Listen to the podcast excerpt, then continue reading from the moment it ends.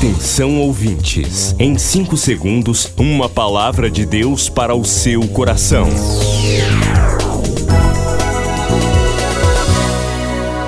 No ar, o Ministério Amigos da Oração e o seu devocional Meu Dia com Deus.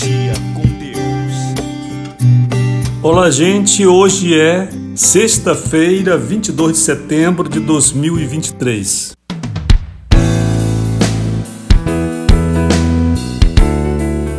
Que o Senhor te abençoe, você participante, amigo da oração fiel aos seus propósitos com o Senhor.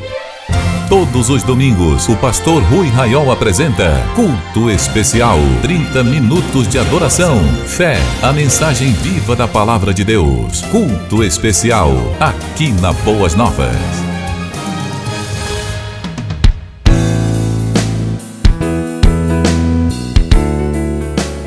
Queremos lembrar aniversariantes. Amanhã, sábado, nossa querida amiga da oração, Lina Alves da Silva, completando mais uma primavera, mais um ano que o Senhor lhe deu e que agora começa também para a senhora. Que o Senhor Jesus lhe abençoe, minha irmã, e trazendo saúde na sua idade, que você tenha alcançado, que você seja forte e feliz, cumprindo todos os dias que o Senhor te der sobre a face da terra. E domingo, nossa querida Maria de Nazaré Alcântara Amador, também em Belém, é quem vai fazer a festa. Nossa oração ao Senhor por você, minha irmã Maria Amador, é que o Senhor seja contigo em todos os dias que você vai viver neste novo ano, assim como foi no ano que hoje, ou melhor, domingo, termina para a senhora. Tá certo? Então vamos celebrar aplaudir nossas queridas Lina Alves da Silva e Maria de Nazaré Alcântara Amador. Está chegando o grande dia, 29 de setembro, primeiro dia de clamor pelo sangue. Clamor pelo sangue. Libertação, cura, esperança. Dias melhores para você e sua família. Primeiro dia de clamor pelo sangue. Um dia impactante que mudará a sua vida. Para participar, ligue agora 91 32460434 WhatsApp 91 980 94 5525 98094 5525 Primeiro dia de clamor pelo clamor sangue. Pelo sangue.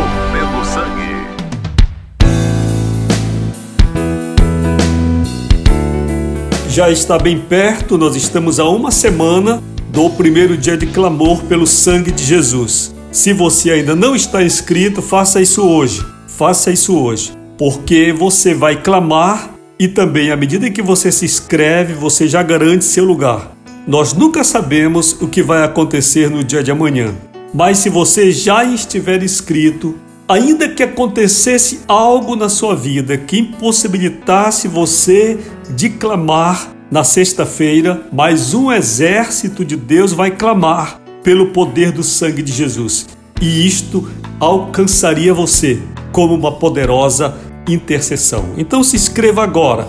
Pegue seu telefone e inscreva-se no primeiro dia de clamor pelo sangue de Jesus. Você vai participar na sua rotina normal, e você vai ser ensinado, ensinada a clamar pelo poder do sangue de Jesus, está certo? Então, agora mesmo, pelo 919 8094 5525 ou 32 4604 34, você participa do primeiro dia de clamor pelo sangue de Jesus. Vamos ao devocional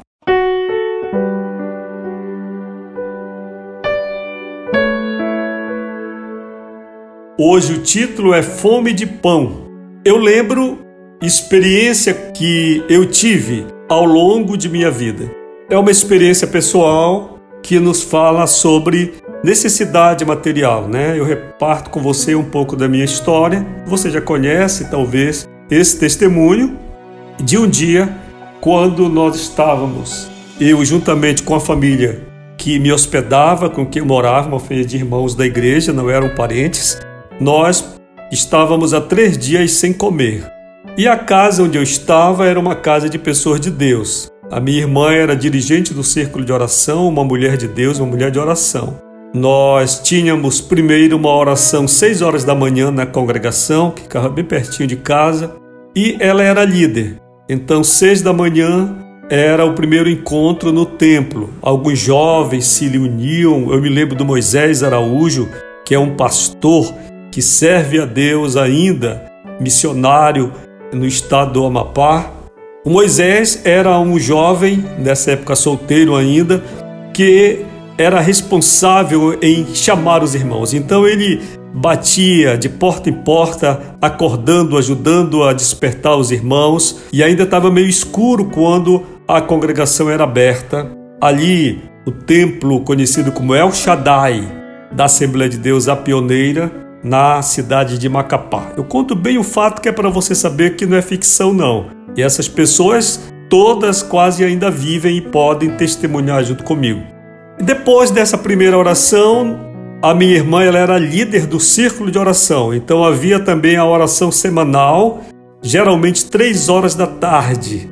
Esse era o horário clássico dos antigos círculos de oração na Assembleia de Deus. E depois nós voltávamos para os cultos. E quando chegou o domingo, naquela semana, nós, a família, composta de seis pessoas e mais eu, que era um hóspede de sete pessoas, nós estávamos com fome há três dias. E a gente continuava servindo a Deus, orando, conversando, cantando, sentava no assoalho da casa e conversava, e orava, e ria. E nós estávamos assim há três dias sem comer. E chegou o domingo, que era o terceiro dia, nós tínhamos o culto à noite. E eu estava com muita fome. Quando cheguei ao culto, o culto começava às sete e meia, eu estava é, muito abençoado porque eu estava em jejum há três dias e e eu aprendi a jejuar dessa maneira, né? É, quando eu digo aprendi a jejuar, é no sentido de não é passar fome apenas. Alguém diz que é passar fome. Não é passar fome se a pessoa não tem comida e murmura e tudo mais. Mas quando você está na presença de Deus, numa vida de oração, que chega a necessidade material, o Espírito Santo imediatamente começa a falar contigo e você começa a fazer um jejum mesmo que não tenha sido planejado, né?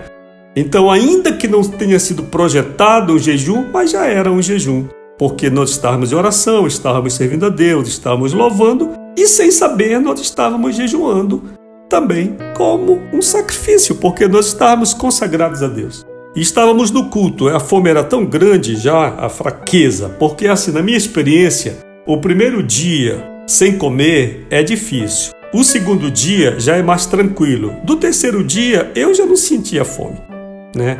Eu me sentia leve, literalmente, né? Mas não é só uma leveza no corpo, é uma leveza na alma, uma leveza de espírito, uma vontade de buscar a Deus, uma sensibilidade maior a Deus, etc.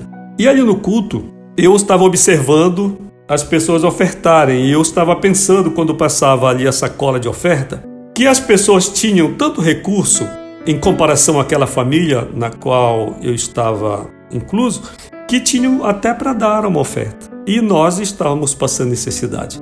Isto também me fez refletir ali e daí para frente como um culto pode ser uma reunião muito bonita, muito formal, muito elegante, mas existe uma falta de sensibilidade muitas vezes. Primeiro, espiritual, da liderança da igreja, de alguns irmãos, e assim como a percepção de que no meio de um culto faustoso, de um culto cheio de pompa, pode ter o necessitado, né?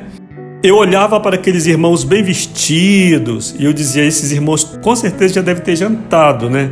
Tomaram café, almoçaram, lancharam, alguns até jantaram já e vieram para a igreja. E nós, eu com essa família, estamos há três dias sem comer.